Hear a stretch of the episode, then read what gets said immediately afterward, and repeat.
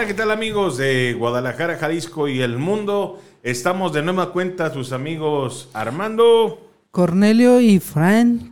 Chin.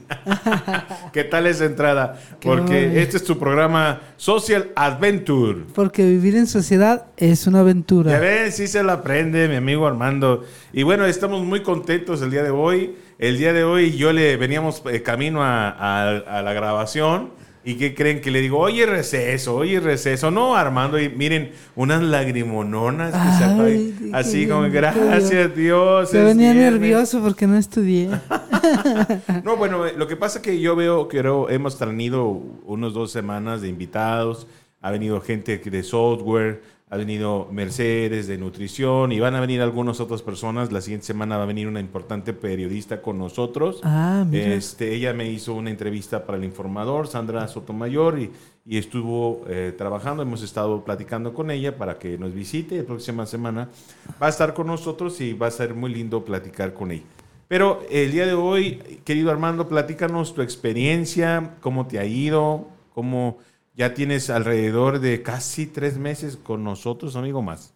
Más o menos como tres meses, sí. Sí, te, ves más grandecito, amigo. Así es.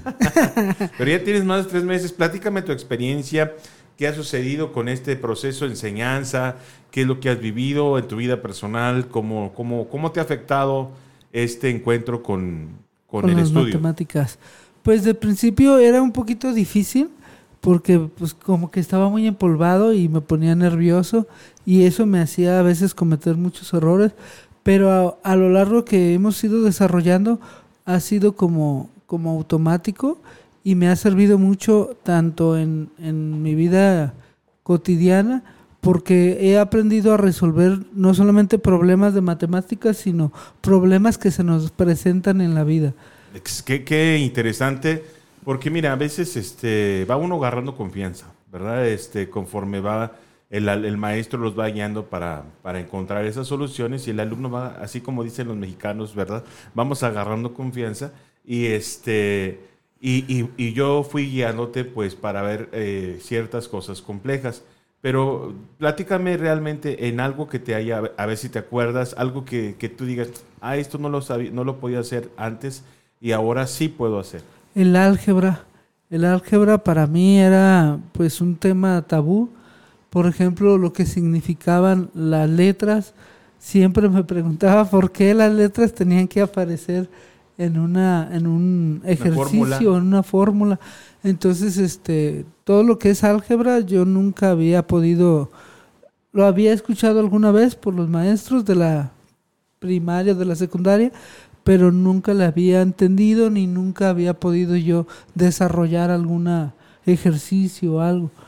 Y eso que siempre las matemáticas han sido pues muy me han gustado demasiado, pero no no no logré este aprender el álgebra en, la secundaria.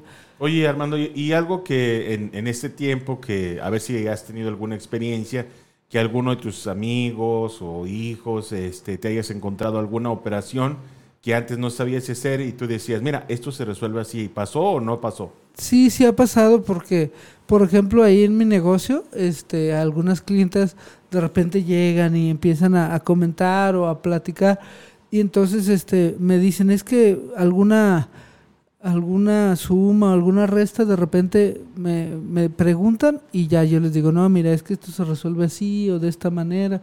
A veces este, no, no hayan como la fórmula los papás y ya puedo yo, me siento con la capacidad de poderles ayudar un poco también a resolver. Entonces te convertiste en un, en un maestro social. Así es, en, algún maestro que, pues no maestro ciertamente, pero en alguien que empieza a ayudar a las demás personas a resolver los problemas matemáticos. Pero antes no pasaba. No, pues antes nunca, ni siquiera yo tenía como esa confianza de poderles decir, a ver, ¿cómo es el problema? O preguntarles.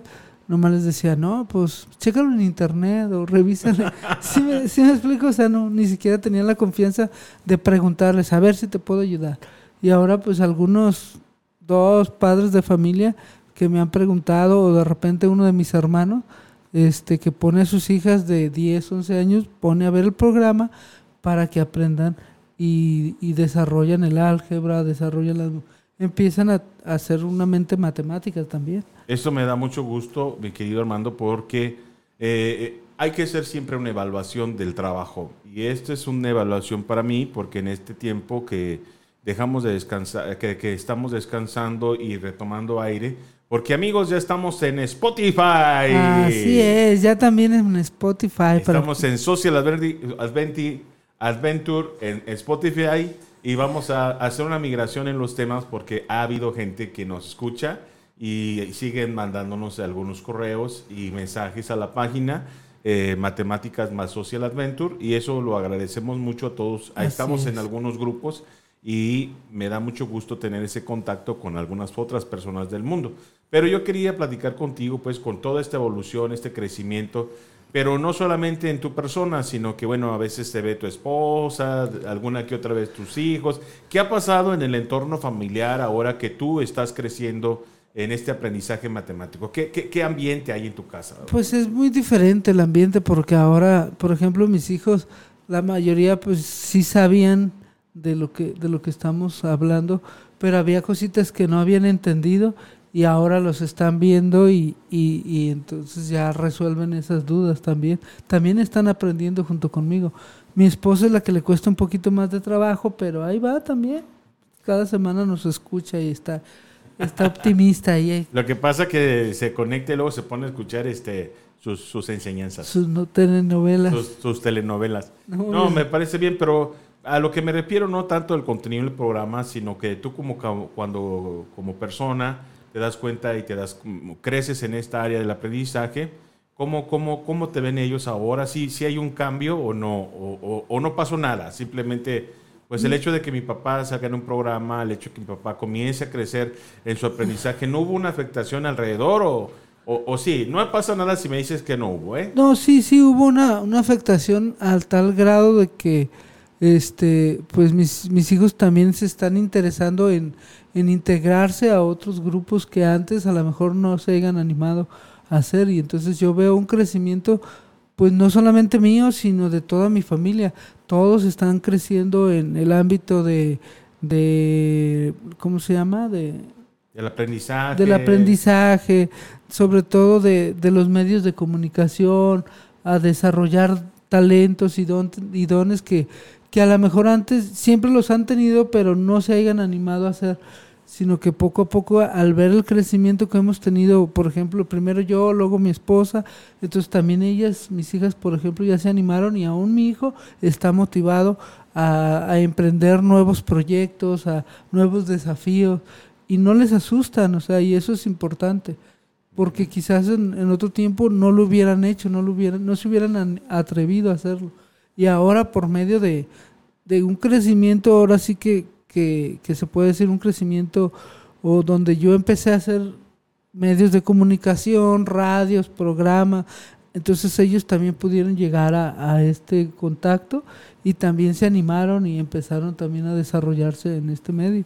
Y tu esposa, este, con respecto al crecimiento de matemáticas, pues ella ya sabía que era su, su, su, su novio y toda la cosa, y está enamorada. Pero ahora cuando te vio crecimiento, este, que te vio, eh, porque fuiste confrontado de manera brutal, ¿verdad? La verdad es que fue brutal la manera en que fuiste confrontado, porque mi sistema es que te muevo y, y te exhibo de alguna manera para que tú te haga, genere en ti un pensamiento crítico, porque si no te hago pensar, no se genera el pensamiento crítico.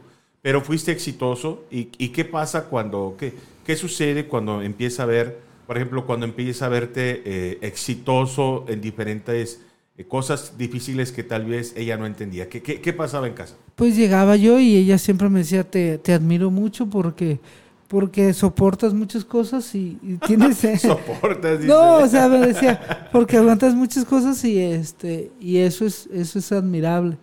Decía, porque no cualquiera puede este enfrentar sus miedos o, o seguir a pesar de, de- de ser exhibido algunas veces. Y le decía, pues es que no importa mientras uno pueda aprender, mientras uno desarrolle una mentalidad distinta. Y además, porque a- a- a- además después del reto, ¿qué es lo que, que tú sentías? pues una satisfacción, porque empiezas a entender que en la vida a veces tenemos, eh, pues tenemos retos o tenemos eh, como, ¿cómo se puede decir? Sí, tenemos sueños y queremos alcanzar, pero a veces son muy altos y tardamos mucho en llegar. Pero a la medida que el ser humano va teniendo éxitos pequeños, su autoestima y su personalidad va creciendo y va, va siendo lo más seguro para poder desarrollar otros retos y otros, pues sí, otros sueños también. Amigo, me da mucho gusto verte eh, hablando a otro nivel.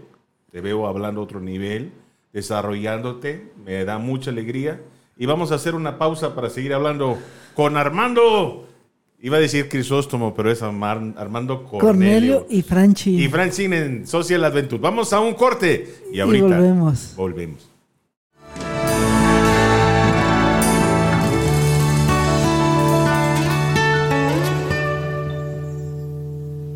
Soy vecina de este mundo. Por un rato.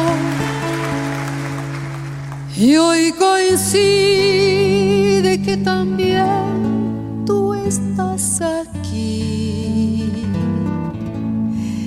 Coincidencias tan extrañas de la vida Tantos siglos, tantos mundos, tanto espacio.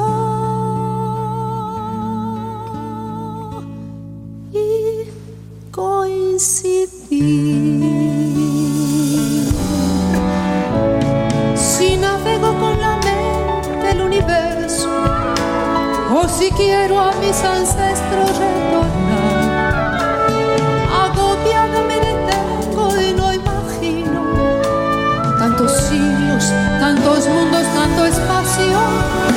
y coincidir. Si en la noche me entretengo en las estrellas y capturo la que empieza a florecer, la sostengo entre las manos, más me alarma. Tantos siglos, tantos mundos, tanto espacio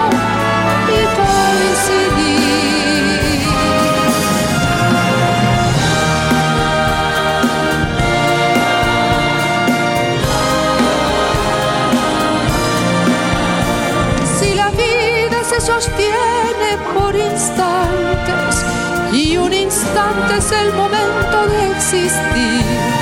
Si tu vida es otro instante, no comprendo tantos siglos, tantos mundos, tanto espacio coincidir. Soy vecina de este mundo por un rato y hoy coincide que también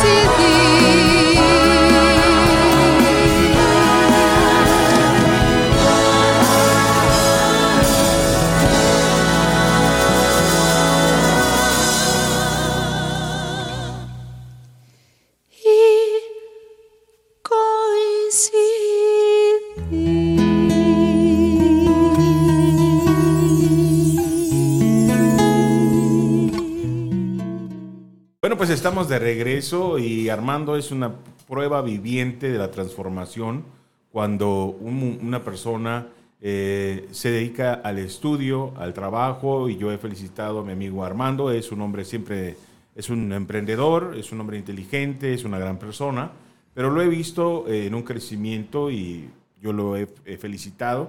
Así que van a venir más retos, amigo. Así es, pues ya me imagino. No, no, pues ya no, ya no tan graves porque ya estás en otro nivel, seguramente ya va a ser, ya, me, ya se me complica ponerte las, las complicaciones, pero vamos a estar aprendiendo y vamos a estar dialogando con estas situaciones. Entonces, fíjense que eh, ya regresan los niños a la escuela. Así es, ya vemos, Armando. ya vemos regreso poco a poco, paulatinamente, pero ya empiezan a regresar. Sí, y yo estoy preocupado porque realmente lo que ha sucedido es un daño tremendo en la escuela. En la educación. No quieren regresar los niños, eh, los niños ya no quieren estudiar, aproximadamente más de un año ya guardaditos. Año y medio aproximadamente. Entonces, unos que tenían, como platicábamos la vez pasada con Magdalena, algunos que tienen los recursos y que tuvieron celular, algunos papás que estuvieron presentes, pero la mayor parte de ellos creo que salieron perdiendo la batalla. Así es, porque no tenían a un papá que estuviera al pendiente. Sobre todo porque les cost- hay muchas personas o muchas familias que son tres o cuatro niños y a las mamás les costaba mucho trabajo pues dedicarle tiempo a cada uno. Y es porque, pues, la casa y el trabajo, ¿no? Así es, porque aparte trabajaban, aparte pues tenían que preparar comida o, o hacer su quehacer, aparte de, estar al pendiente de las tareas y de los estudios de los niños. Y en tu experiencia, platícanos la peor experiencia que, que has conocido en tu zona donde te se- desenvuelves con respecto a este tiempo de educación. Pues eh, yo he visto mamás que se han dado por vencidas, que al principio lo intentaron, pero que tienen tres hijos, que les costaba mucho trabajo este ponerlas en, en- a estudiar, ponerles a hacer su trabajo de, de cada niño, aparte trabajaban, aparte, entonces al principio lo, lo, lo, lo intentaron, trataron de, de desarrollarse y de que sus hijos siguieran aprendiendo, pero se dieron por vencidas porque, porque fue difícil. ¿Y la- ese tipo de personas qué, qué opción eh, tuvo de ya no seguir estudiando? No decían si va a reprobar que repruebe. O sea, ya no, ya no les pusieron ese interés a los niños. Se vencieron, Se entonces vencieron. abandonaron la escuela. Abandonaron a los niños. Fíjate qué fuerte. Por eso es que es muy eh, consideramos que el regreso va a ser bueno, ya México tenía un retraso educativo, un daño eh, en el desarrollo de conocimientos, en aprendizajes. Sin embargo, eh, este COVID-19 conocido como el COVID de la desigualdad, ¿sí sabías por qué? No, no se veía. Porque los pobres se hicieron más pobres. Así es, sí, eso sí. Entonces ellos realmente tuvieron menos acceso al, al Internet, menos acceso al acompañamiento.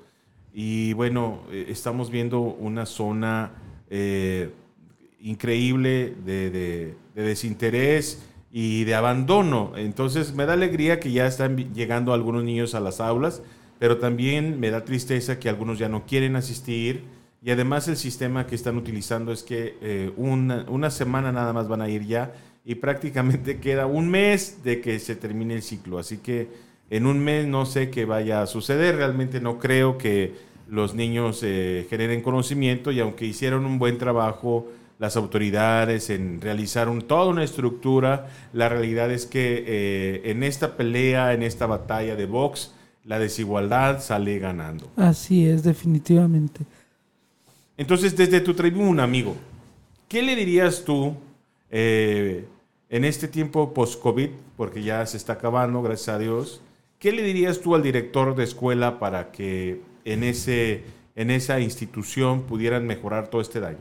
Yo le diría que, que se pusiera de acuerdo con los padres, que hicieran un equipo que, que no han logrado hasta, hasta, este, hasta el día de hoy, que hicieran un equipo porque los como tú dices, realmente los que salen perdiendo son los niños, porque la, el- la educación, el estudio, y aunque muchas veces pasan de, de, de ciclo escolar, pues no saben nada.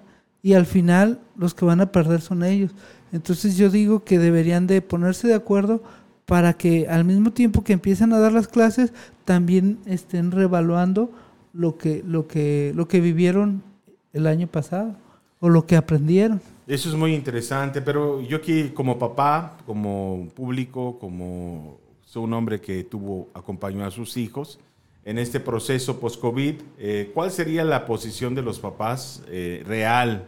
¿Cómo piensas que van a actuar realmente los papás en el tiempo post-COVID, cuando regresemos a las aulas? Van a soltar las riendas.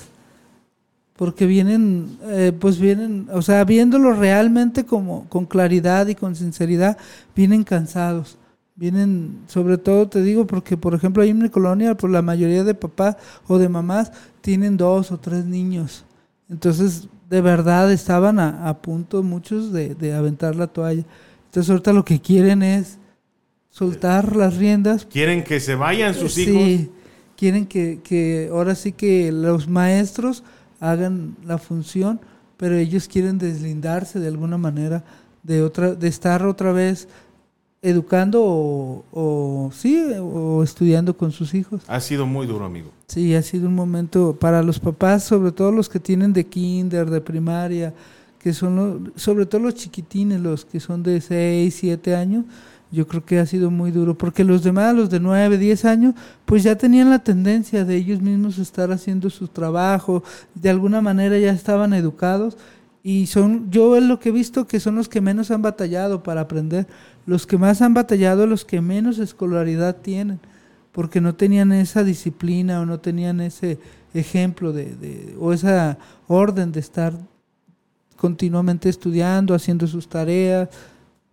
Entonces, pues por eso batallan más, porque no tenían ese, ese vínculo, no tenían esa conexión con la escuela todavía. Eso es muy interesante, pero desde tu perspectiva, mi querido Armando, los niños, ¿dónde están? ¿Qué están haciendo? Los niños están en las tablets, en las computadoras, en los celulares, pero no estudiando. Viendo las redes sociales, los influencers, los que les llaman así a las personas que tienen páginas donde desarrollan temas o están creciendo impresionantemente. Y el regreso a las aulas, ¿cómo piensas que va a ser eh, Pues la yo- violencia? Yo creo que va a ser difícil porque los niños pues se desacostumbraron a la disciplina, al orden de la escuela. Entonces ahorita hay que encauzarlos otra vez a, a la disciplina, al orden. Y los niños les está costando mucho trabajo, pero no por la escuela, porque ellos querían salir de casa, sino por los hábitos y las costumbres que han adquirido en este año de pandemia. Entonces el regreso será, Será difícil, traumático para muchos. ¿cómo te imaginas el aula? Me la imagino con pocos niños principalmente, porque así es como tengo entendido que va a ser, pero con muchas distracciones para ellos. Va a ser un despapalle. Sí, así es. Eso es importante pensar cómo será el regreso, porque ya lo vemos, lo vemos a los niños, algunos inquietos, algunos eh, totalmente eh, con el de- desinterés. Y, y bueno, la siguiente pregunta es, a mi, a mi querido Armando, el valor de la escuela, El valor de la escuela es muy alto. Ojalá y los, los- pues todos tuviéramos ese, esa conciencia de el aprendizaje se da en la escuela y el aprendizaje, tú alguna vez lo has dicho que el conocimiento nos da poder. Entonces, cuando, cuando dejamos el conocimiento a un lado, es como si estuviéramos dejando el poder a un lado. mi querido Armando, pero realmente los niños aprenden en la escuela?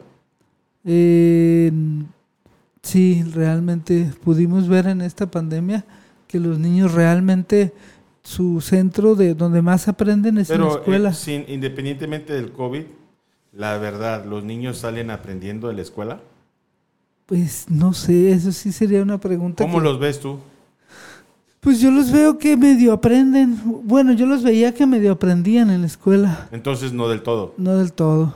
El nuevo uso de la escuela, ¿qué en este tiempo de pandemia, qué resaltas como importante en la, en la pandemia? Pues yo creo que lo importante eran las familias unidas, que tenían más tiempo de, de- de- de convivir, de estar juntos, de aprender. Si lo aprovecharon, qué bueno, y si no, pues nunca es tarde. Ahora, ¿tú crees que eso sucedió en todas las familias o hubo No. más violencia? Hubo mucha violencia, hubo muchos desacuerdos, hubo muchas situaciones que conflictuaron a las personas porque había personas que estaban estudiando en casa y los papás estaban trabajando en casa. Entonces eso generaba estrés y violencia al mismo tiempo. Así que tenemos un gran panorama hacia el frente, un mar de retos que hacer. Y bueno, yo quisiera hablar, eh, hemos estado hablando un poquito de la innovación social para el desarrollo, y es ahí donde entra eh, la educación y, y el director, eh, es- eh, las directores de los planteles educativos, cuando tienen una preparación y una preocupación por el desarrollo, pueden generar esos proyectos de acercamiento a las comunidades. Entonces, queremos hablarle a los directores, a los docentes, a los padres de familia, que unamos esfuerzos, que sumemos para desarrollar un mejor eh, México, un mejor territorio. Así que, bueno, tú eres un vivo ejemplo de que la educación tiene poder. Así es. Pero no hay que desanimarnos ni perder la esperanza. Son retos difíciles, pero con interés, con cariño, con pasión y con preparación podemos lograr cambios. Así Me da mucho gusto haber estado con ustedes. Gracias, mi querido Armando, por tu entrevista, tu evaluación. Pero la siguiente semana no te dejaremos descansar. Gracias, Fran, y ahí estamos. Amigos, esto fue Social Adventure. Porque vivir en sociedad es una aventura. Hasta pronto. Muchas gracias.